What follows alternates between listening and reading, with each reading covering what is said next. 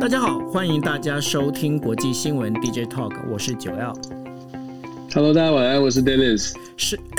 对不起，是今天呢是二零二一年的九月二十一号二十四点，那也刚好是中秋夜啊。那今天听说是八年以来啊，就是第一次的真正的中秋满月。那当然，我们在底下的所有的这个听众朋友啊，你们可能呃在不同的地方，我知道有人在那个在杜拜啊，然后也有可能也有人在美国啊，那也有人在日本哦，那没关系。不管您在哪里哦，就是说，真的是祝大家哦中秋快乐，因为中秋团圆嘛，然后大家能够在这个我们的这个 DJ Talk 上面，大家齐聚一堂，也真的非常的开心。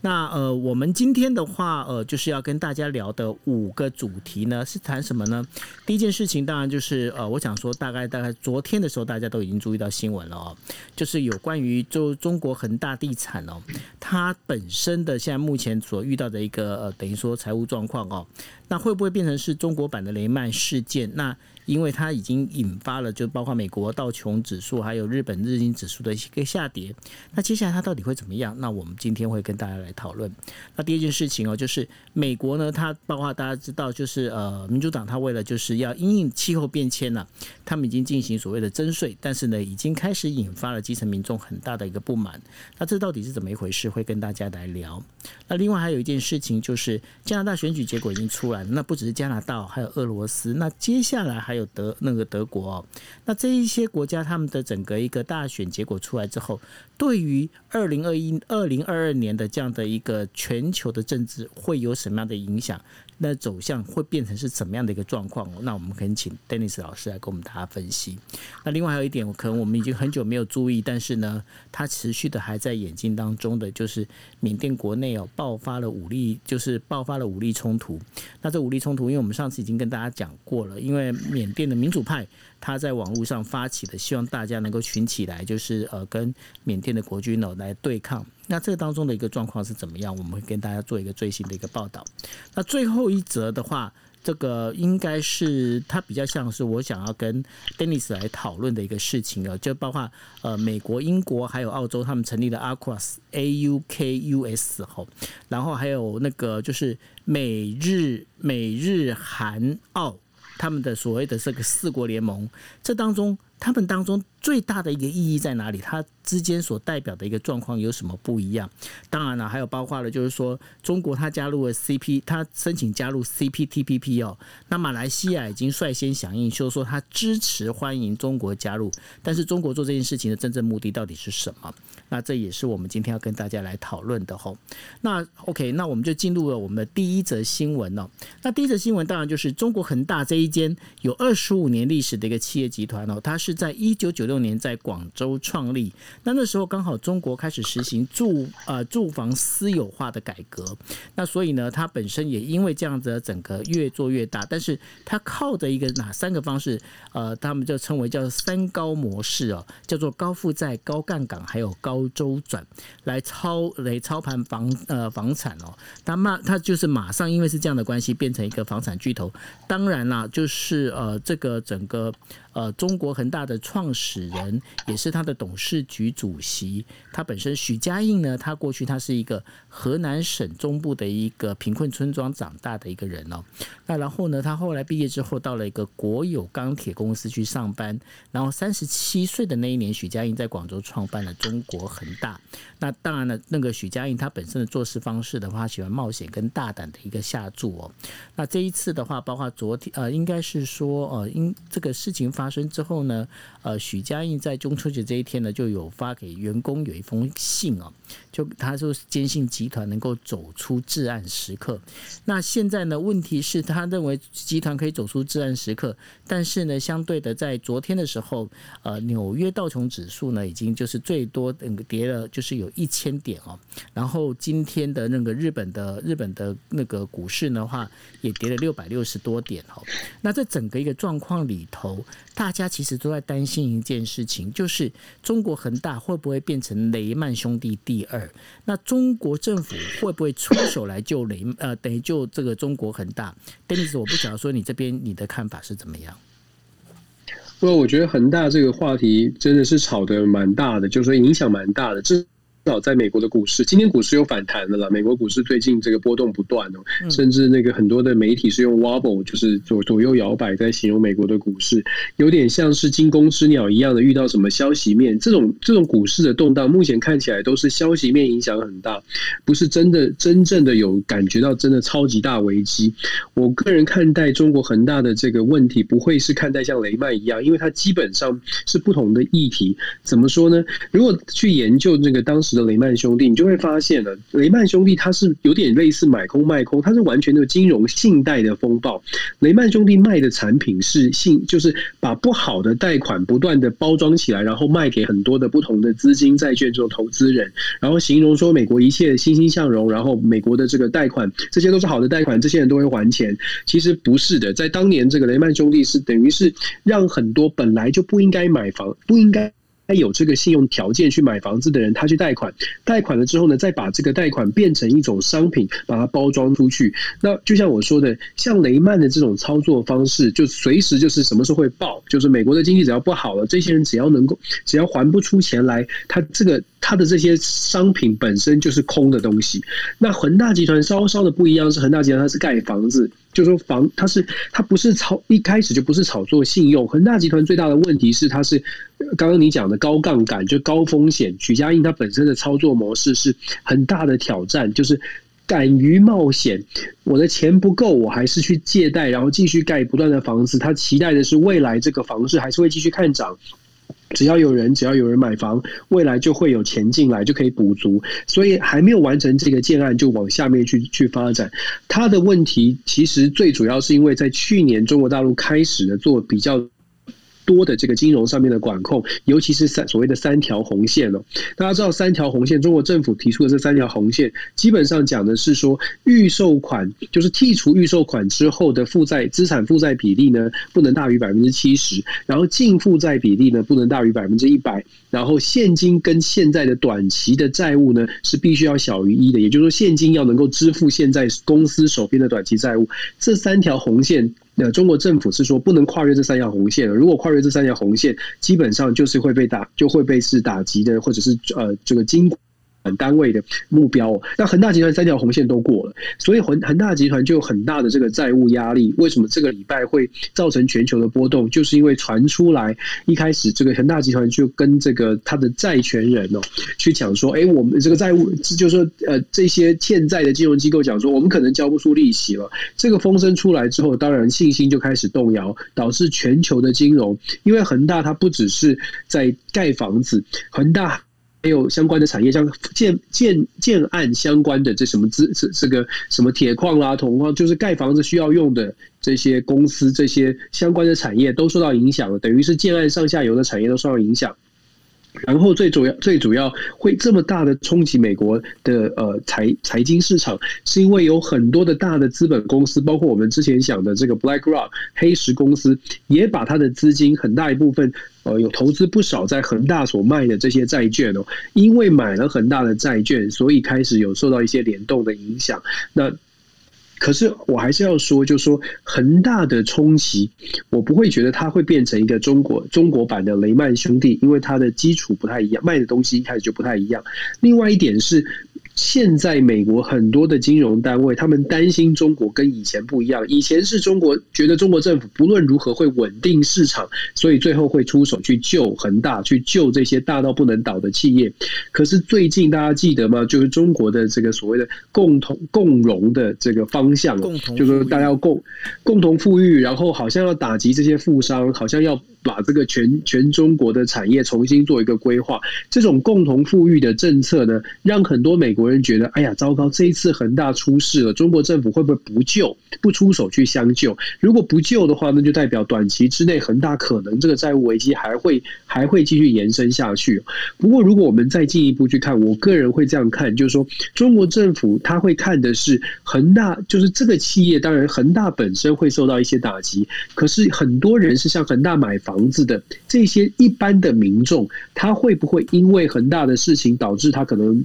呃对于政府不满，或者是对于市场的市场的这些恐慌？中国，我觉得中国政府他会，他接下来要考虑的是恒大集团打击了恒大，那会不会会不会让？这些呃一般的平民百姓也受到冲击，受到冲击的程度到什么样的程度，中国政府会去做介入？那我这是一个这是一个政治可以操作的部分哦。大家思考一下，就是如果人民开始说，哎，恒大这怎么会这样？恒大怎么会倒掉？恒大怎么会不把我的房子盖出来，或者是延后交屋？很多人存了一辈子辛苦的钱，他可能没有办法买，没有办法顺利的买到房子，期待落空，一定会有很多的不满。那政府什么时候介入去救恒大，或者去救？做这个呃房屋的市场，他可能会盘算一下，就是哎，我什么时候插手，让民众会觉得哎，政府还是蛮有效率的。所以我看恒大的这个危机呢，我会觉得中国政府如果真要操作，甚至是反过来变成哎，这个这个打了大打了大企业，可是该去救人民的时候还救人民。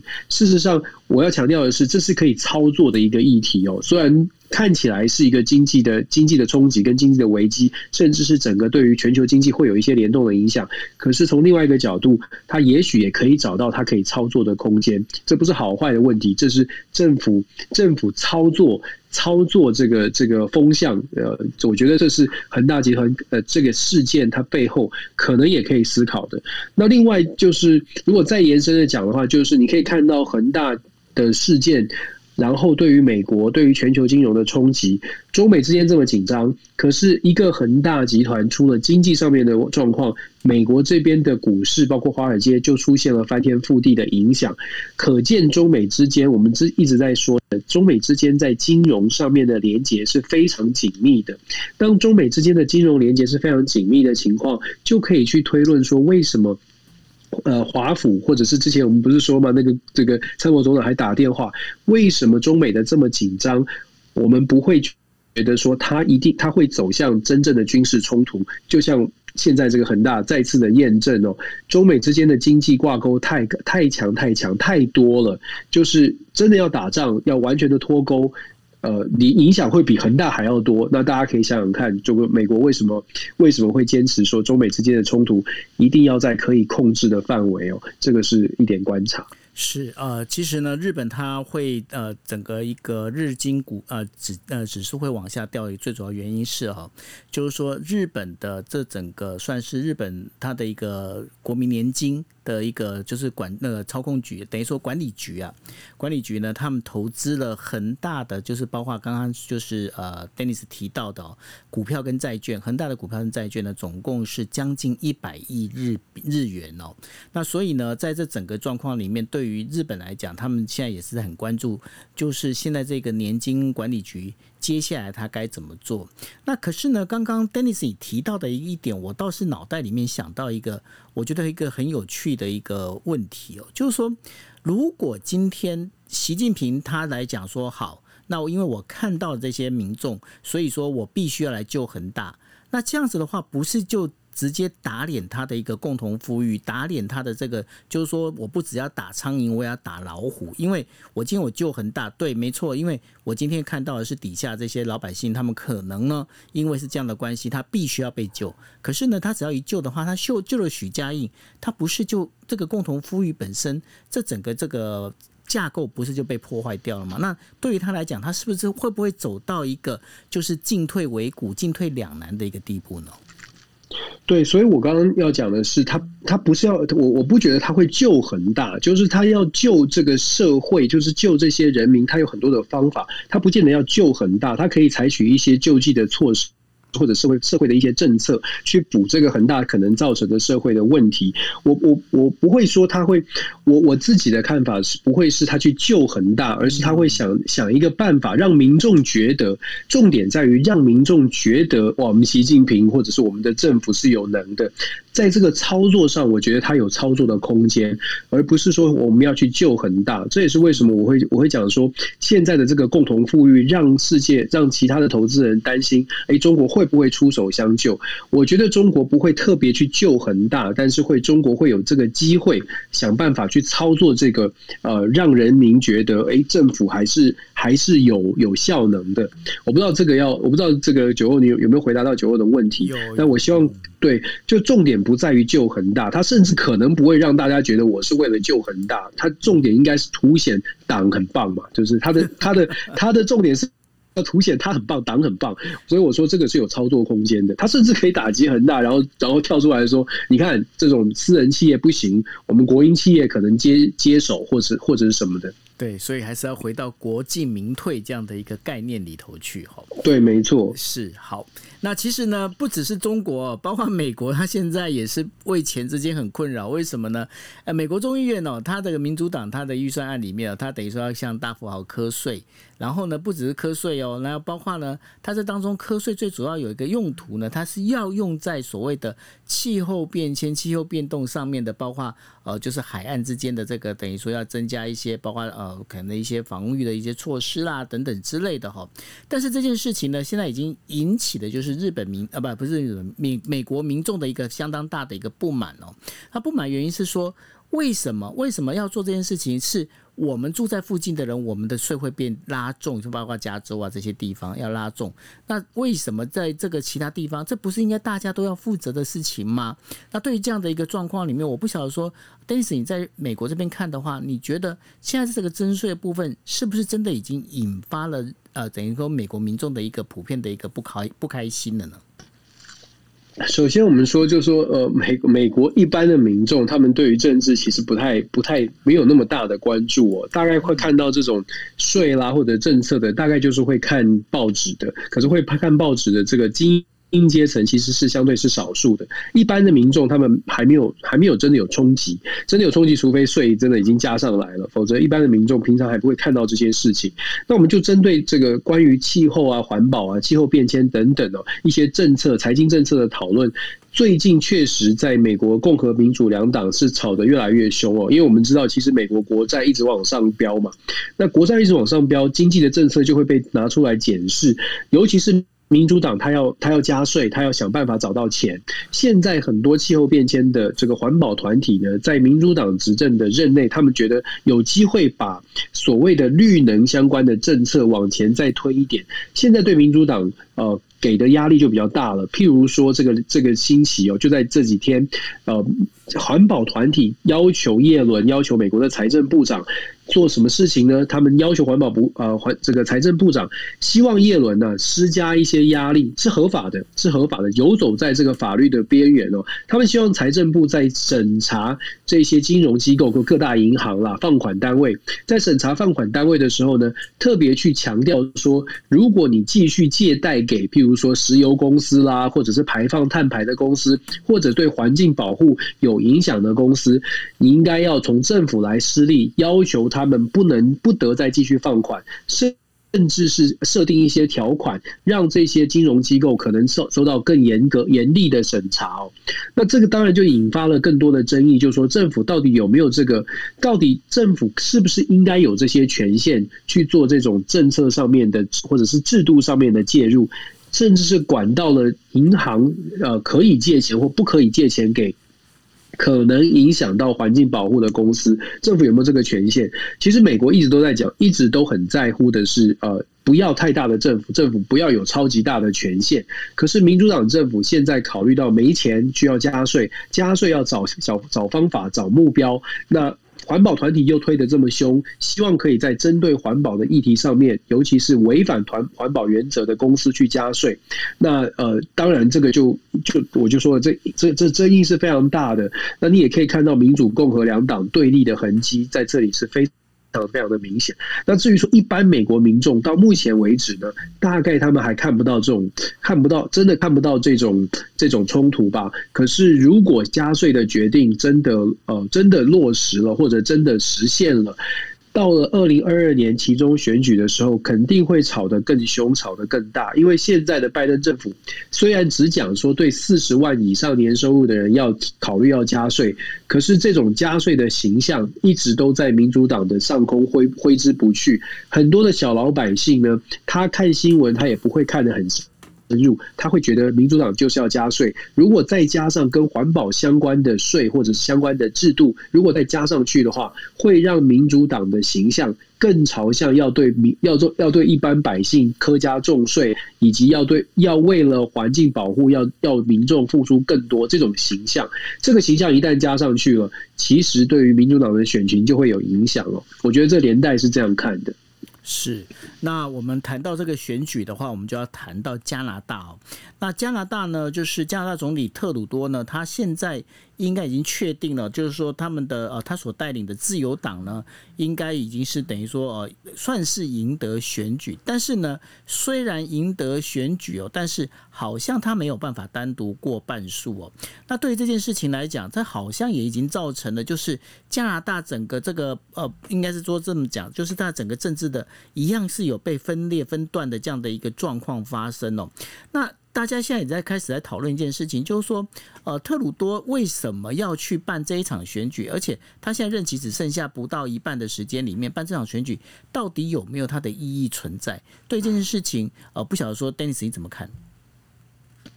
这很有争议啊！Trudeau 他是他是很有信心嘛，他毕竟还是比较有冲劲的年轻的这个总理，所以他在之前八月份的时候就是要 call for election，就是总理总理是可以解散国会的。他看准了他应该会赢，当时的民调很高，他看准了应该有机会，自由党是最好的机会。在他当时的判断，他觉得自由党他带领的自由党是最好的机会，可以在三百三十八席当中的单独过半，也就是一百六十九加一。他觉得以当时的民调来说，自由党应该重新选。提早两年哦，任期还没到。如果真的两任期的话，是还要再两年的。他认为当时如果马上进行选举，呃，应该可以超过一百七十席，他就可以单独的过半了，他就可以执行更多他的政策，也就不用被他，因为他当时是一百五十五席嘛，他必须要跟这个呃 New Democratic Party，就是新民主党进行合作。那新民主党是比较更加的左派，更加的进步派，一直要出头在环保议题啊，还有在加税的议题上面要。更加的积极一点，可是出头当时还 hold 在那边，他觉得说，呃，应该还不需要这样子。那如果说我重新选举，我的自由党可以单独过半的话，我就可以摆脱这种自撤走啊，就是摆脱这种这个被被被另外的一个小党要求要求一定要做更多的事情，这个这个压力，所以出头就一直想要单独过半。这不是他第一次尝试了，所以 Trudeau 这是第这是第三次尝试哦，所以可以说 Trudeau 是赢了选举，可是也输了选举，因为赢的是他还是保住了他的席次。这次目前预估起来，他大概可以拿到一百五十六，可能目前还没有完全的确定，可是，一百可能一百五十六席吧，比原来的大概加了一席。可是他的对手反保保守派阵营呢，大概会加三到四席哦，从一百一十九变成一百二十二十三，所以现在看起来，呃。差距是微微的拉近，然后呃，出斗赢的也没有过半，甚至也呃，甚至还是必须要跟同样的这个小党，这个新民主党去做合作。那现在新民主党当然就更拿翘了，就说你你你你挑战了还是不过关，你既然还不过关，那那很抱歉哦，那那你就加税吧，你就你就对，你就听话吧。虽然我是小党，可是我我是造王者哦。如果你不跟我合作，你连总理都没有，你要过半才能阻隔嘛。所以这个这个时候出斗反而。就是为什么会有这么多人说，出斗就算赢了选举，他反而在政治实力上面呢变成更加的弱势，因为他已经连已经两两三次三番两次的希望可以单独过半，但是都失败，所以这是出斗盘算上面的失误啊。不过我觉得这都是选举也是天时地利人和，当时他真的以当时的民调来说应该是没有问题，可是他失算了两点，第一个是阿富汗撤军对他们打击太大了，对出斗当时跟着拜登走，然后打击太大。因为呃，加拿大有太多的人，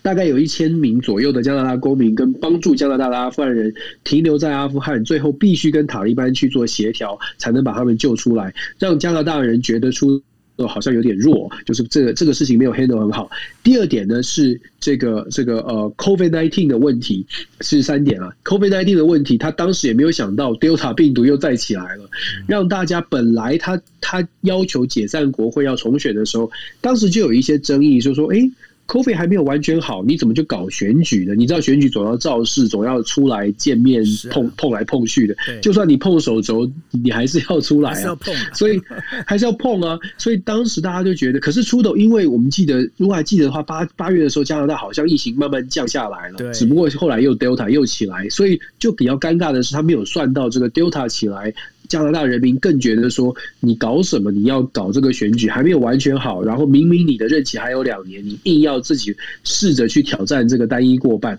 所以这是第二个失算的，让他也是扣分。再来最大的失算，我会觉得最大的失算是他当时觉得对手太弱了，他当时觉得现在不打何时打？因为当时的这个保守党的党魁哦，O'Toole 才刚刚接任一年多，然后各项民调显示啊，O'Toole 是一个积极，就是他的受欢迎程度，等于是反对党的党魁受欢迎的程度是很低很低的，好像只有百分之二十几吧。然后当时就是这样这样的盘算呢，你看这个民调，你会觉得说，哎，那对手这么弱，然后我们的声势又领先，那我们就来选举吧。可是他忘记了一点，或者是现在看起来很很显然的是算错的是，当时的保守党党魁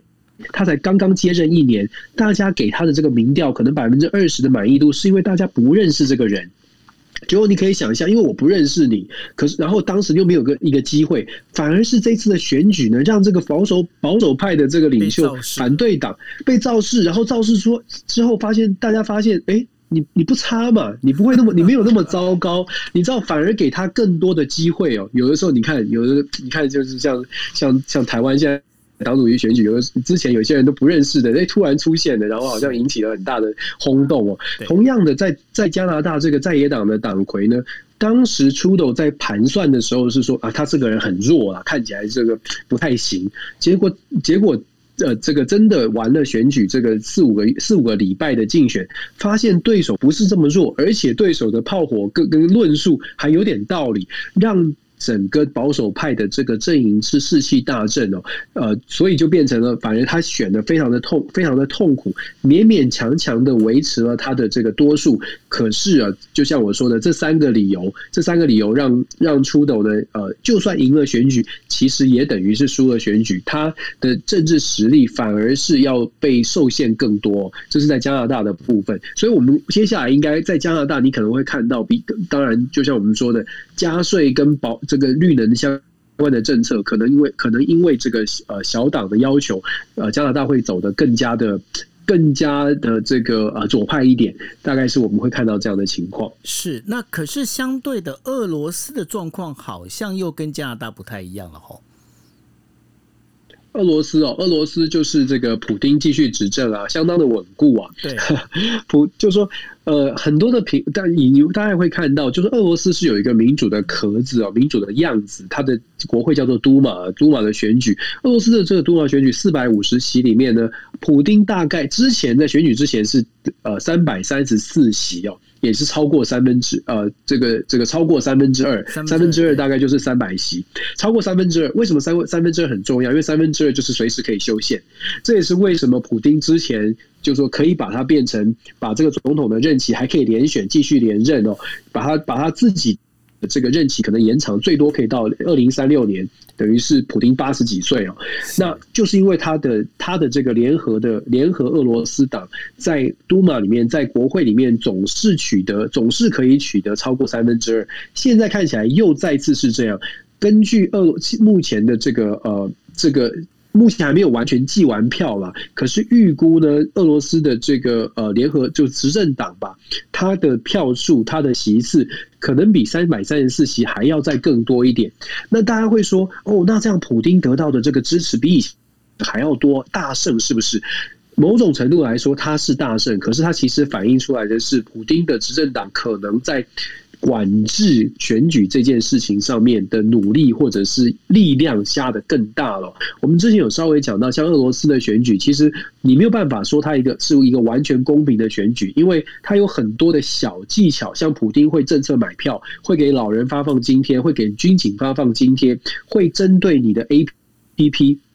之前俄罗斯的反对党其实有用这个 Smart Voting 的这个这个 APP 哦，就是就是手机里面的 App，就是告诉你说，你输入了邮递序号，你输入你的选区之后呢，你就可以。告诉你，这个 Smart App 就会告 Smart Voting 这个 App 就会告诉你说，在这个选区里面，谁是最有机会应该集中投、集中票给这个在野党的候选人？哪一个在野党候选人是有机会去挑战执政党的？这 Smart App 后来也是各种网络的断讯、各种的这个呃阻隔哦，让这个 Smart App 也没有办法正常的运作。那当然，现在反对阵营是有提出来选举不公啦，或者是有不公平啊，或者是选举舞弊，认为说执政党透过各种的手段去舞弊。但是在俄罗斯看起起来这个状况呢，就是叫一叫，然后呃，这个机会要能够翻盘，或者是要真的真的就是说改变普丁现在的这个执政党的执政，难度是蛮高的。呃呃，普丁在在在俄罗斯的实力，或者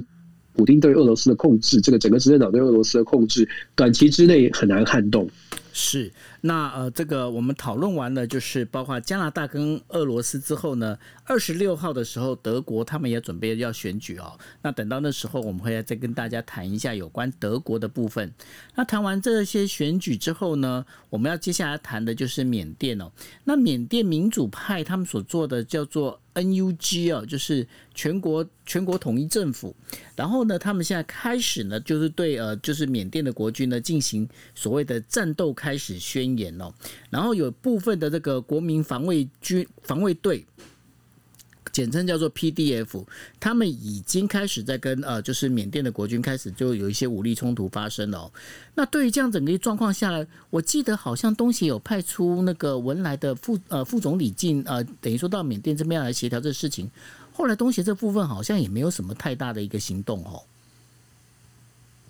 对啊，现在缅甸的状况就确实是这样，就是外力外力的介入，它的力道是不够的，所以让缅甸内部，就算他们有这个呃所谓的影子影子政府哦，缅甸其实有影子政府，就在野党他们组织组织一个叫做民族团结政府。对，之前呃九我们有分享过，就民族团结政府宣宣称说我们要来做这个呃应该说遍地开花吧，对，就是全面反攻，对不对？全面武力抗争，可是。是坦坦白说，跟这个跟军政府的实力，就在军事硬的实力上面是有差距的。那在外交斡旋上面呢，也很难去发展发挥出什么样的力量。关键在于，当东协或者是联合国都没有办法真的真的说愿意去淌这个浑水的时候，你呃你要看到缅甸呃有这个实力去挑战目前的军政府，我觉得难度是挺高的。不过值得注意的是，跟缅甸现在看到我们看到缅甸内部有一些军事抗争哦，你要怎么样让全世界看到呢？可能要。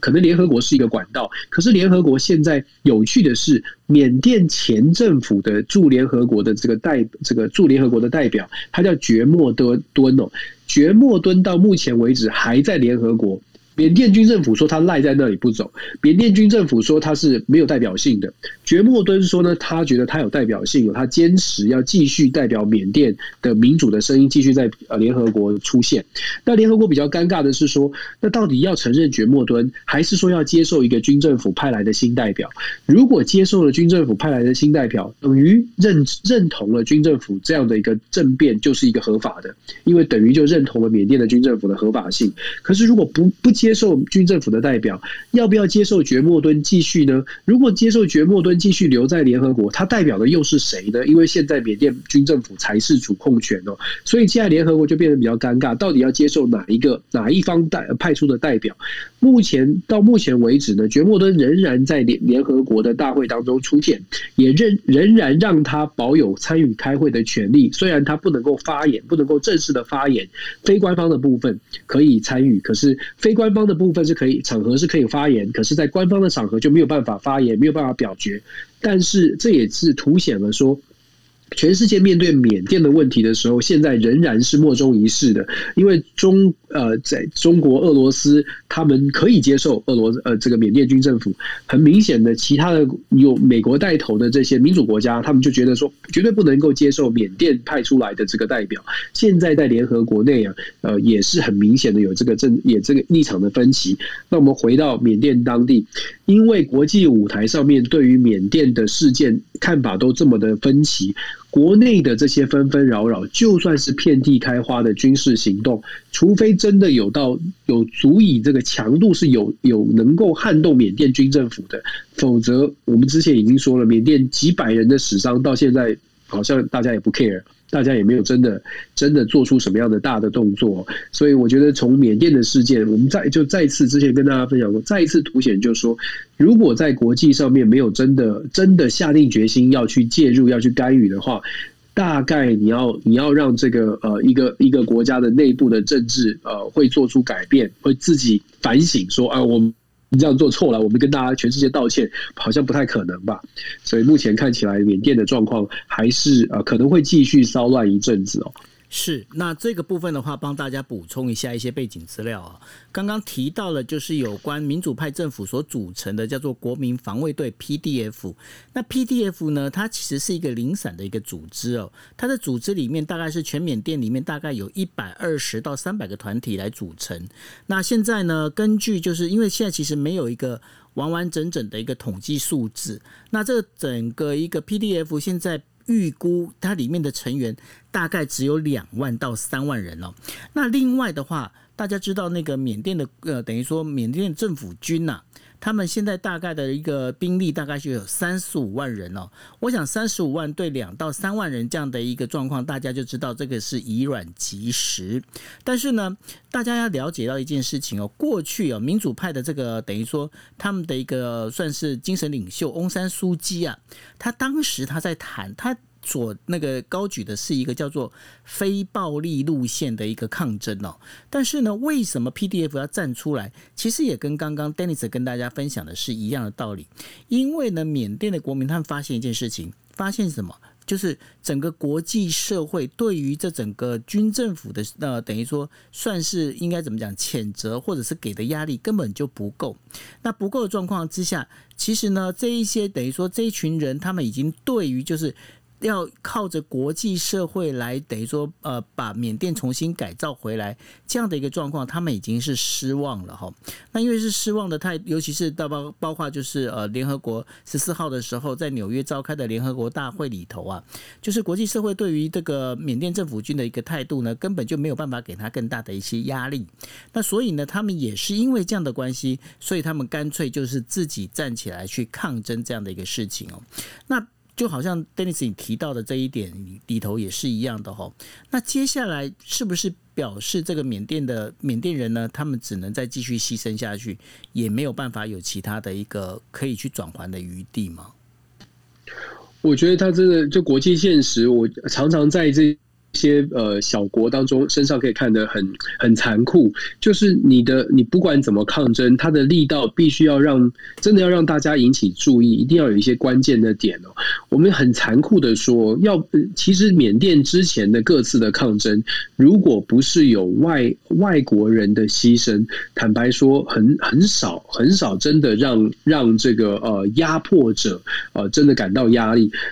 记得吗？我们之前有说过，之前缅甸还有番红花什么的，就因为有日本记者，曾经有日本记者上身，然后日本政府非常非常的这个呃，必须要对日本交代，然后日本政府阻断了结，就终止了对缅甸的一些经济的援助计划，当时才让缅甸的这个军政府有所有所调整哦。所以我觉得这是一个例子啦，就是你看到这些东南亚国家或者比较弱势的国家，它的国内出现了很多的纷争。世界上面各国都会有这种人道的论述啦，然后有很很很很强烈，就是说甚至声明都说我们很强烈谴责，但是都然后就没有然后了。大部分的时候都是然后就没有然后了，所以常常就是看到这些国际的故事、国际政治上面的一些角力，你就会发现。国家还是要有自己的，还是真的要自己自己要强，自己要能够呃被人家重视，才真的有可能在需要的时候取得援助。如果国家没有办法让别人重视，或者没有一定呃人家一定要来帮忙的呃原因或者是诱因的话，很现实的说，没有这个诱因的话，就很难做出什么改变。我觉得缅甸现在最大的问题就是你。呃，没有让任何的国家觉得符合自己国家利益，就是我去救缅甸会真的让我的国家受惠。到目前为止，看起来没有任何一个国家有这种感觉。这这就这也是为什么导致缅甸到现在好像军政府主政，然后世界各国也就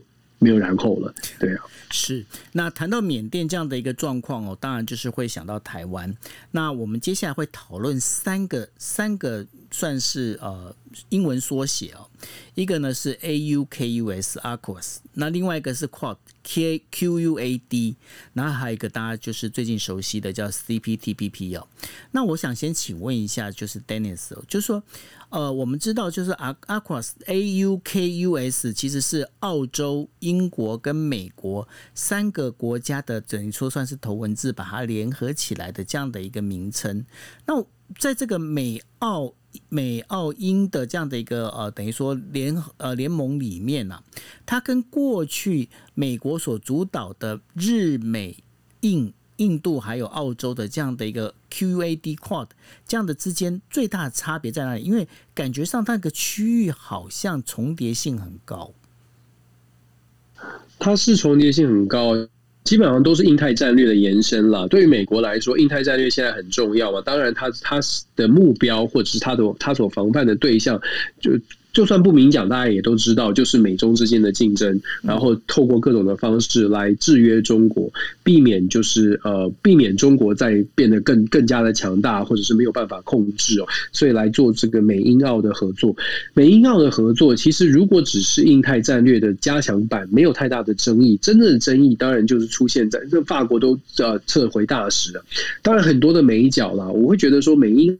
的这个联盟，其实最大的争议，第一个是在呃，美国在这次的这个联盟的协议里面，要去帮助澳洲打造核动力的潜舰。那帮助澳洲打造核动力的潜舰，为什么我会觉得它比印太战略还要觉还要更加的对国际有更大的影响力呢？是因为其实从六零年代开始，大家记得吗？连冷战之后，大家就世界的很多的国家就开始说，我们不要再发展核子的核子相关的设施了，尤其是有可能。提升成为核子武器的这些技术，要尽可能的限缩在现在已经有的这个核子武器的国家，就这些国家了，不要再有别的了。可是呢，澳呃美国这次对澳洲的这个美英澳的合作里面，就很明显的去跨到这个灰色的地带。所谓的跨到灰色地带是，如果美国要帮助澳洲来打造核子动力潜舰，首先第一步在技术上面就等于要跟澳洲分享所谓的浓缩铀要提炼到百分之九十以上，才有办法变成核动力潜舰那个。动力哦，当然，它可能你可以讲说这是为了动力，而不是真的变成武器。可是关键是那个技术，一旦有那个技术之后呢，澳洲可以可以用这个技术发展它自己的核子武器。当然了，喜欢喜欢民主国家，或者是我们在台湾大部分站在民主民主的国家的角度哦，我们就会说啊，不会啦，澳洲不会疯狂的去把这个核动力的这些技术拿来去做核子弹啦，放心啦。安了，可是你要想，不是所有的国家都是站在英，就是西方民主国家的角度看待这些民主国家。很多的国家，它可能中间的，或者是甚至反美的，他就会说：你为什么可以跨这个线？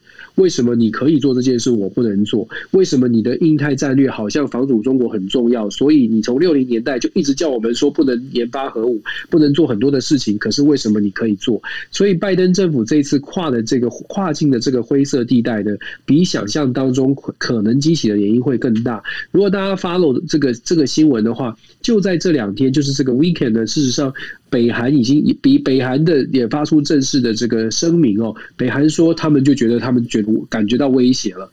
嗯，他们觉得这个还如果澳洲有核动力潜舰的相关的技术，对于他们来，对于北韩来说，就是一种国家国家安全的威胁。所以，美英澳的这个呃这这个协议。呢，从军事的角度，大概是有一点点跟过去不太一样，也会让大家也觉得有一点争议。呃，看我们从什么角度看了，觉得。你放心，澳洲不会，呃，美国不会，英国不会，不会，不会变坏，不都是好人。那大概你不会觉得紧张。可是如果你本来就不觉得这些国家是是多么的充满善意，你开始就会更担心，像是北韩、伊朗啊什么。那我们在台湾看到的，或者我们基本上平常阅读的新闻，大概都是用比较善恶的方式来形容这些国家，所以自然而然的，我们出发的点就会觉得，哎，这个问题没什么。问题啊，为什么要那么紧张？可是如果我们从你们我们跑去看这个阿拉伯的报纸，你可能会看到完全不一样的论述哦。这是呃第一个部分。那再来整个亚太地、印太地区的这个战略哦，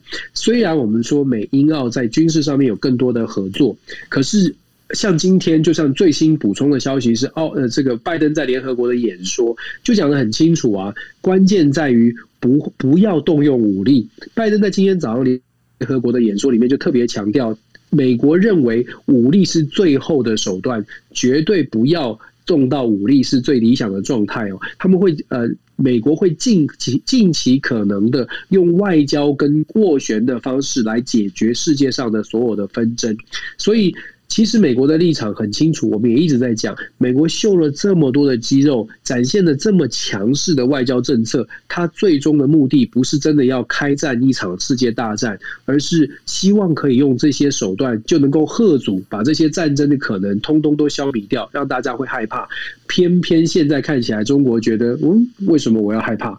偏偏中国现在在硬，然后俄俄罗斯好像也很硬，好像没好像不太害怕这个拜登所提出来的这些威吓哦，讲出来的这些呃这个威吓的动作或者是言语。这就是为什么现在为止看起来整个紧张关系还没有一个呃还没有一个缓和的趋势，双方我觉得都还在找下台阶，那只是说现在还在竞争的状态，还没有还没有一个呃胜负，还没有到决胜点，也还没有到大家觉得说，哎，我一定要我一定要开始让步。从美英澳的这个呃协协议，然后我们再看中国在 CPTPP 的尝试，都是策略上面的对。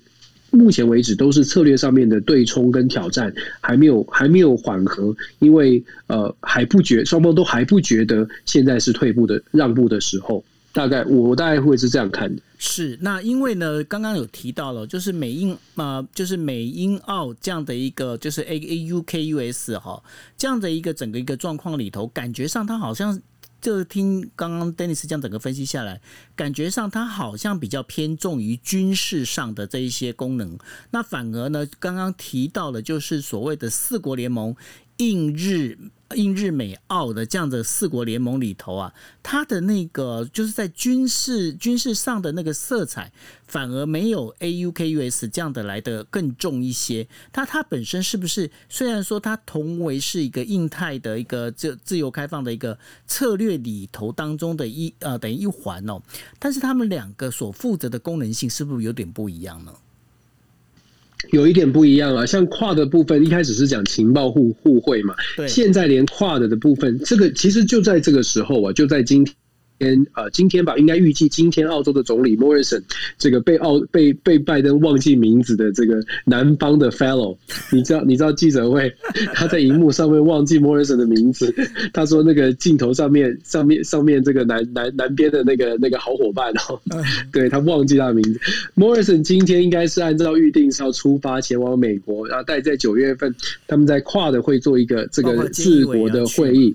对对对对对，菅义伟去就等下你可以讲一。一下为什么他已经要下台了还要去？这重点是说，这四国的会谈现在是看起来是预计要在白宫举行，要在华府进行哦。可是有趣的是，呃，跨的呢就跟呃我们刚刚讲的美英澳的集团比较重视更多的印太战略战战略安全上面的合作。跨的现在除了安全就是情报的互换之外呢，事实上也开跨的也在考也在考讨论一些，就比如说政治经济上面的合作，经贸上面的往来也会变成是跨的当中的一个讨论的话题，我觉得这这个就包括包括甚至是 COVID nineteen 啦，包括了这个气候变迁啦，通通都会包进去。跨的有一点点开始，我我个人觉得很有趣的是说，跨的本来是很紧张的，大家要情报互换，然后大家也要做印太战略，可是感觉这四个国家开始慢慢的做一些经贸上面的合作，也也也加入讨论，然后开始更全面的来做合作。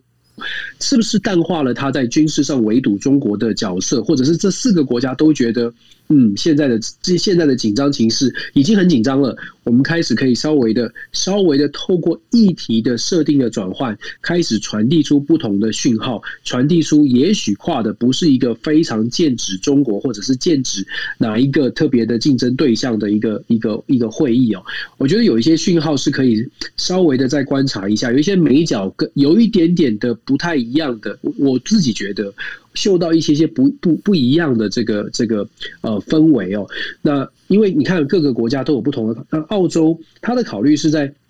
尤其在美英澳之后，澳洲可能跟跟法国的关系出现一些状况，那出现状况之后呢，如果说再再次的去强调说，哎，军事合作，然后好像很成功，这个这个这个这个呃又又有跨的加入进去，我不知道澳洲。多的考虑是真的要变成一个，譬如说刺猬，或者真的要变成这个这个呃前线的战士，还是说澳洲要去思考一下他自己的定位哦？呃，很现实的说，澳洲的军事的实力。嗯，说强不强，说呃说说弱不弱，但是说强还真的不太强。就是呃，以他目前包括人人力十万十万军队左右，然后呃，然后整个人口两千多万，很大的地方可能两千多万。所以澳洲它的角色到底打算在印太战略里面扮演的是是什么？前锋部队，还是说其实是一个辅助的角色？这个是我觉得澳洲可能接下来也要去做调整的。那那更不用说印度跟日本，其实现在立场是很清楚，可是要不要继续往前所谓的军事冲突的部分往前面往前面冲，还是说透过跨的的会议开始在议题上，我说的在议题上面设定传递出来的讯号是：哎，我们这四国同盟，它不仅仅是要围堵中国，它还有呃气候变迁、环境保护，还有其他经济议题的合作。去淡化跨的这种武装式的同盟的这种讯号，我觉得这个是可以观察的。我自己觉得好像有点这个味道。是，那刚刚提到菅义伟哦，当然菅义伟他这次去华盛顿啊，那日本国内的反对党呢，当然就会就是讥讽他，讥讽他就是去美国做毕业旅行哦。那但是呢，呃，对于就是自民党还有菅义伟以及就是相关等于说比较右派的这一些保守派的这一些媒体呢，他们倒是认为就是说这次菅义伟他的确是不能不去，因为毕竟这是跨第一次哦，四国的一个首长呢，等于说是第一次的面对面的这样的。一个会谈哦，他们就认为这个如果说菅义伟因为是这样的关系而缺席，那是真的非常的不应该哦。所以呢，菅义伟也因为是这样的过去。那当然了，刚刚就是呃，Dennis 也有提到了，就 QUAD 好像开始在转换他的一个形象，从情报交换呢，他开始变说，哎，还有一些经济一些合作。那这当中我们就不得不提到，就是中国，中国他在呃，就是上个星期的时候，我们在紧急的，我们在星期五的时候，呃，星期四的时候，我们紧急的跟大家提醒了就。就是说，中国呢，它正式提出了就是申请加入 CPTPP 哦。那加入呃 CPTPP，当时日本媒体他们就在呃就研判说，你已经有一个那个 RCEP。那为什么你要加入 CPTPP 哦？那这当中的话，其实呃，在日本媒体，我是觉得有一个报道，我倒是觉得很有意思哦。他的意，他的大概的意思是这样讲，他们是认为呢，中国加入 CPTPP 其实是项庄舞剑，志在沛公。怎么说呢？因为呢，就是今天如果中国它要加入 CPTPP，它代表的是一个中国。那这所谓的一个中国打双引号哦，这一个中国里面当然就要包括台湾了哦。那但是呢，因为中国它本身，我们在上一次也都提到了，包括它的对于国营事业的补助，包括它对于维吾尔族人、维吾尔族的这样的一个呃，等于说劳力压榨哦，这是不可能通过，就是 CPTPP 的一个规定。那不可能通过这规定当中，尤其是日本跟澳洲是不可能同意这件事情。而且呢，在隔一天，日本跟澳洲他们也分别表示，就是说这个部分的话，可能就是中国想要加入的这个。呃，就可能性还是非常的低。那因为是这样的关系，那当时我想说，大家呃，在过去听我们国际新闻 DJ Talk，大家都能够了解哦。因为要加入 CPTPP，必须要十一个国家同时加入，同时同意这个国家才能够加入哦。那当时在设计这样的一个做呃做法的时候，其实是针对中国。好，那中国他就来这一招喽，他在先申请 CPTPP，如果他没办法加入的话，但是呢，因为今天日本呢，他其实在过去。去，他就一直想要促成，就是台湾可以加入 CPTPP，但是在现在问题在于，如果中国要加入 CPTPP 被打回票的时候。台湾想要加入这个可能性哦，就相对低很多。为什么？这当中就会触及到一个问题，叫做国际间对于一个中国这样的一个态度的一个表，呃，等于说是什么样的一个态度的一个问题哦。但也就摆明了，如果台湾要加入 CPTPP 的话，那势必呢，这十一个国家它要有一个等于说有一个决心。这是什么决心呢？就是我要跟你中国闹翻，我要跟你中国讲，就是台湾跟中国不是一个，不是同一个国家哦。那这件事情，老实讲，在目前的状况，其实可能性是很低。那尤其是在呃今天的时候，马来西亚也正式表示哦，就他欢迎就是中国加入 CPTPP，他认为呢，这可以促进所谓的这整个亚洲之间，包括马来西亚之间的这个整个一个经贸活动哦。那所以在整个一个，我觉得这篇呃报道里面分。分析的，我觉得最有意思的是，他把他他把中国这个目的哦，他把它讲得很清楚。那好像也化解了一些，就是当时我们大家一直在在想说，说中国他加入 CPTPP 这个做法里面，似乎好像是做一个不太可能、有点傻的事情。那他可能是呢，等于说先下了这一步棋哦。那我不晓得说，Dennis 你对这样的一个报道分析，你有什么样的看法？我觉得有道理啊。我们上次我们呃之前做做的分析也是差不多是这样子说，是就是说中国做这件事情是进可攻退可守嘛。对他来说，加不加入其实呃对，坦白说，在他的经济利益上面，并没有并没有这么的这么的这个，等于说是锦上添花，并不是真的说我们必须中中国必须要加入。我所谓的不是必须要加入，我们光是看 RCEP 的十五个国家跟 CPTPP 的十一个国家，有七个国家重叠。对中国来说，真的加入了就是差四个国家，四个国家说多不说多，说少说少不少。可是坦白说，对于中国目前的经济。经济的规模来说，它不会是为了这四个国家要去加入 CPTPP。换句话说，加入 CPTPP 它就是一个政治动作，它不会是一个经，它不是一个全然的经济动作。那政治动作是什么样的政治动作呢？就像刚刚九欧所说的，很多种分析，其中的一个分析是，如果加入了，代表这十一个国家都为中国背书了，都觉得中国大概还可以，大概还可以，就是可以改进吧，可以这个孺子可教。对不对？所以在劳动权益、在人权上面还可以接受，不是像你美国所说的这个，他们在劳动权益上面是不可不可以讨不可以讨论的，或者是不能够不能够呃做做生意的对象。所以中国如果加入，他丢下去的考验是，这是一个国家，你去考量到。呃，你们自己去思考，我的十一、十四亿人口的市场要不要？我的经贸规模加入你们这个活呃这个组织，你想不想要赚更多的钱？如果你想要的话，那你就来认同我的这些条件。哎，我也展示出我的善意，说我也可以来调整。那能不能做得到呢？你们自己判断。那在经济跟这个。呃呃，规范当中你去判断，可是如果加入了，当然它就是挑战了美国所说的啊、呃，中国到底是不是一个可以合作的对象？加入了就打脸美国嘛？如果没加入，它丢出了这个讯号，也让刚九欧你也说了，像马来西亚啦，像新加坡，其实都是乐观其成的。对，也就是说，在十一个国家当中，你们就自己内乱啦，你自己会去考虑说，有些国家会说，为什么不让中国加入？因为中国可以带来很多钱啊，我要的是钱。我加入 CPTPP 本来就是为了要贸易，结果你们现在搞政治，一定会有国家这样子想的。嗯，所以这种内部的分歧。对于中国而言，只要丢出这种内内部内内部的分歧，就算我没有加入，内部的分歧出现了，那中国的目的某种程度也达到了。那再者呢，在台讲到台湾了，确实我也认同他的说法啊。现在丢出来的是中国丢出来是我我是用中国名义加入的啊，加入 CPTPP。那你你们如果这是一个国家真的要去接受台湾的申请，那。代表他们，你们认为台湾就是像九欧说的另外一个国家喽？因为是另外一个会员国嘛，你要加入会员国是另外一个国家，那是不是这十一个国家就真的去愿意跨越这个一个中国的原则，长期以来一个中国原则？当然，台湾会很希望，可是这十一个国家他们自己的利益会怎么去思考？这也是一个重点哦。在台湾现在其实有一些讨论的，可是我不知道九欧你有没有？我自己啦，看这个新闻的时候，坦白说，我心里面是会有一点点觉得说，为什么是中国已经完成了这个动作呢？为什么为什么他们动作这么快？那台湾其实蔡英文总统之前在十月份的时候已经讲了，就是